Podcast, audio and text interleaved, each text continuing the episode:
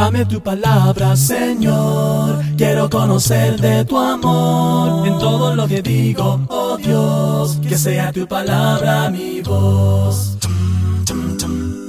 Una vez más, estamos presentando el programa Lea la Biblia. Yo soy Timothy Archer, aquí en Honduras. Y yo, Bruno, ahí acompañándote acá en Honduras, Tegucigalpa. Sí, estamos aquí unos días en una campaña, así que vamos a grabar unos videos juntos. No tenemos mismo estudio, se nota que estamos en otro lugar, pero creo que va a ser genial.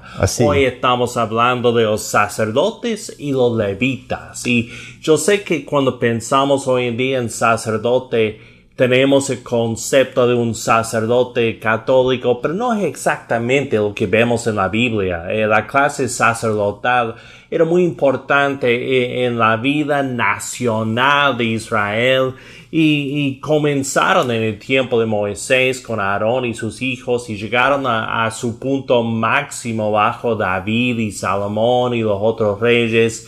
Eh, el libro de Crónicas enfoca mucho a los sacerdotes. Fue escrito después del exilio.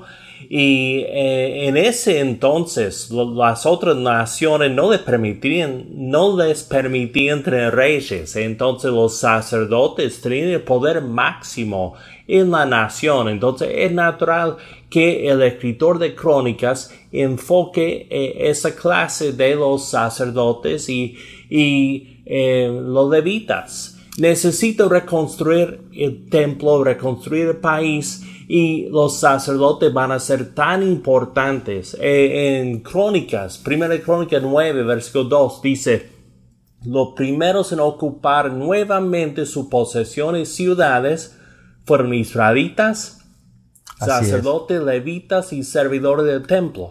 Sí, y en realidad ellos necesitaban reconstruir la nación a partir de la adoración al Señor. Entonces, al hacer esto, los sacerdotes juegan un papel sumamente importante. Ahora bien, eh, uno de los actos tan fundamentales que hicieron los sacerdotes fue el traslado por orden de David del arca. Mm, mm. Y recordemos que el arca representa ni más ni menos la presencia de Dios anidando en medio de su pueblo, que es la sequiná, que se le llama. Ah. Entonces, eh, esto que hacen los sacerdotes es sumamente importante sencillamente porque están centralizando la atención religiosa del pueblo en, en, Jerusalén.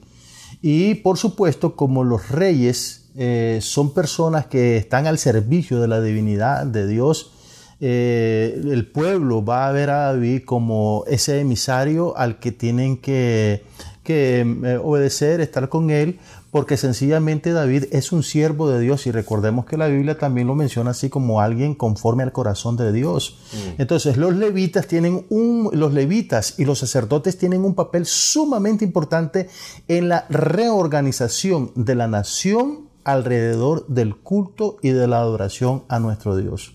Claro, claro. Eh, ellos estaban encargados del templo y, y las ceremonias que se realizaban ahí.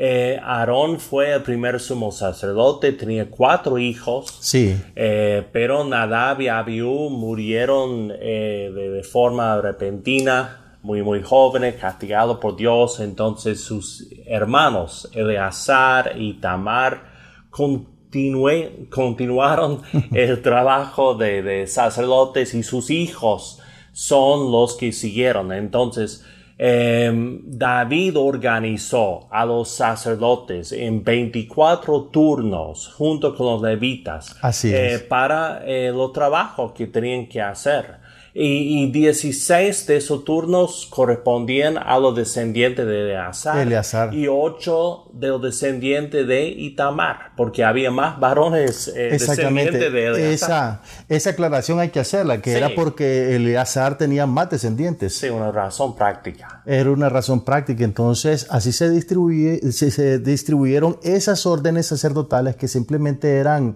digámoslo así, como el orden en que ellos debían trabajar en el culto del Señor. Ahora, los levitas y los sacerdotes tenían algunas funciones especiales que nosotros queremos considerar de inmediato. Tanto los levitas como los sacerdotes realizaban funciones de importancia en la narrativa de Crónicas. Eh, nosotros podemos ver, por ejemplo, en segundo de Crónicas 19.8, que narra algunos puestos de jueces que tenían. Hmm. Eh, no solamente oficiaban sacerdotalmente ni litúrgicamente, sino que también eran encargados de algunas funciones de Estado, por decirlo así. Entonces, esto nos deja ver la importancia que tenía este cuerpo sacerdotal, esta tribu de Leví, en el funcionamiento de la nación. Esto es muy importante. Por su mm. parte, a los levitas les fueron agregadas varias funciones como cantores, por ejemplo, como músicos. Y hay una cosa interesante que sería bueno destacarla. Recordemos que los levitas eran los encargados del traslado del tabernáculo de un lugar a otro en el mm. desierto. Mm. La última vez que ellos realizan esta función de traslado es en esta, cuando hmm. eh, trasladan el arca y todo el tabernáculo, la tienda, lo trasladan a eh, Jerusalén y ya todos los utensilios quedan en el templo hmm. y ya no hay más movilización. Entonces, en esa parte ya se quedan como cantores y como músicos y eh, servidores ahí atendiendo, digamos, la, el mantenimiento del templo. Claro, y, eso es donde vemos su realización máxima, digamos, y cuando está el templo, cuando ellos están ahí trabajando, em, David organizó todo para que su hijo Salomón construyera el templo, lo construye, dice que la presencia de Dios llena el templo a tal punto que nadie puede entrar. Pero eh, después, eh, un poco más abajo, en el versículo, eh, capítulo 7, versículo 6, dice, los sacerdotes estaban de pie en sus puestos y los levitas tocaban los instrumentos musicales que el rey David había hecho para alabar al Señor y con los cuales cantaba su gran amor perdura para siempre. Los sacerdotes tocaban las trompetas frente a los levitas y todo Israel permanecía de pie. Esto no solamente tiene importancia religiosa, sino política, porque ahí los sacerdotes y levitas como que eh, dan eh, su autorización al rey, su apoyo al rey, dice, este templo es el lugar, este, este monarca es el rey, nosotros formamos parte de este sistema, esta nación se ha unido en este lugar. Exactamente. Y eso se confirma a través de la Sejiná, que es la mm, presencia de mm. Dios, dice que invade la presencia de Dios. Mm. Eh, ese lugar, el templo, los, levitas y los sacerdotes tienen que quedarse por un momento que inactivos porque no pueden. Claro. E, esa presencia era tan fuerte. Entonces, ese episodio de la presencia de Dios en la inauguración del templo por parte de Salomón está narrándonos directamente que esta, esta gobernatura, estos reyes son este, los elegidos por Dios, los que deben gobernar la nación eh, perpetuamente, porque mm. recordemos que el liderazgo de los reyes era eh, por, eh, por, herencia, se heredaba. Entonces, el sello para poner la dinastía de David mm, está colocado a través de la presencia de Dios en, mm. en este momento de inauguración. Qué lindo, qué lindo.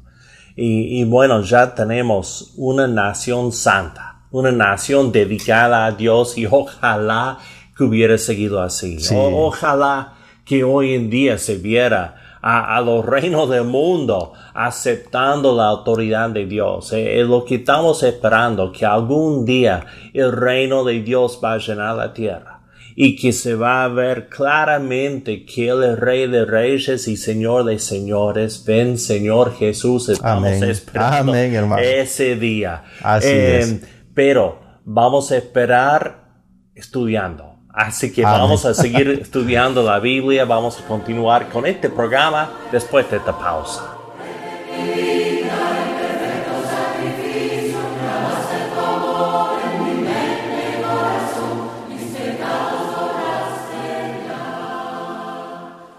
Y recordemos que el arca representa ni más ni menos la presencia de Dios anidando en medio de su pueblo, que es la sequiná, que se le llama.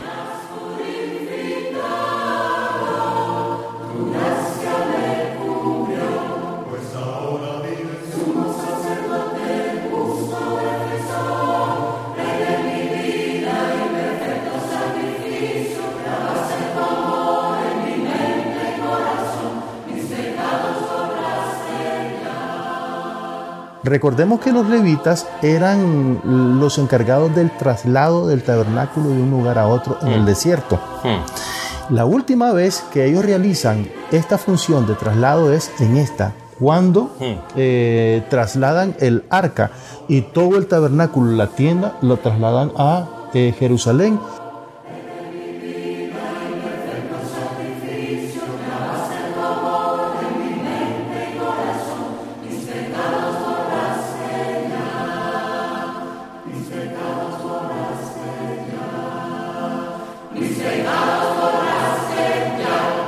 Eso se confirma a través de la Sejiná, que es la presencia de Dios, dice que invade la presencia de Dios.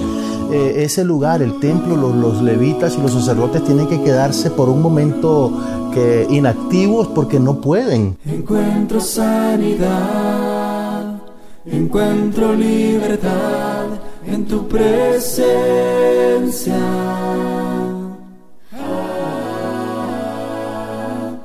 Encuentro hoy perdón, encuentro salvación en tu presencia.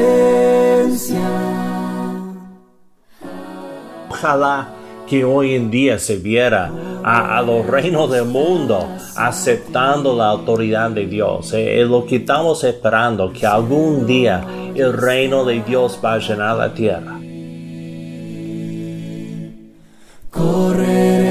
Hacia ti.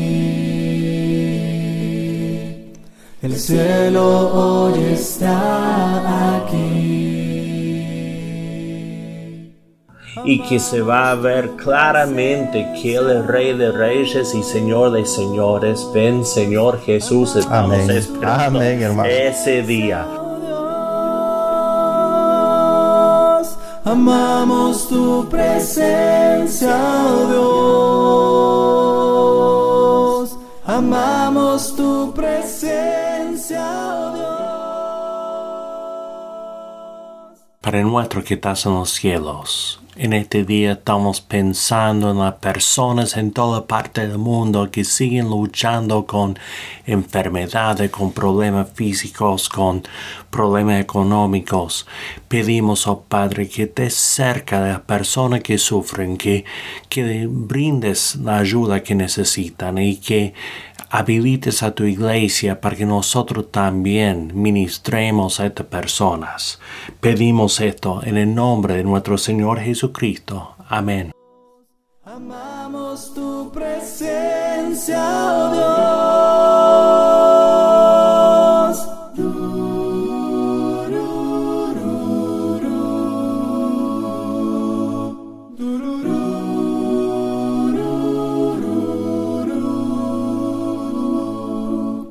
Encuentro sanidad, encuentro libertad en tu presencia. Quiero animarle, amigo mío, a tomar unos momentos cada día para leer la Biblia y meditar sobre lo que lee. Para ayudarle en sus estudios, nosotros podemos facilitarle sin costo ni obligación un estudio guiado sobre la Biblia que le ayudará a entender lo que lee. Nuestros oyentes de Cuba pueden hacer su pedido a la siguiente dirección. Lea la Biblia apartado 2662 Matanzas, código postal 40100. Invitamos a los oyentes de otros países a que nos contacten por WhatsApp en el número 505 7526 8121 o por correo electrónico radio arroba lealabiblia.com. También puede buscarnos en Facebook en Lea la Biblia Radio. Yo soy Bruno Valle. Este ha sido el programa Lea la Biblia. Hasta la próxima.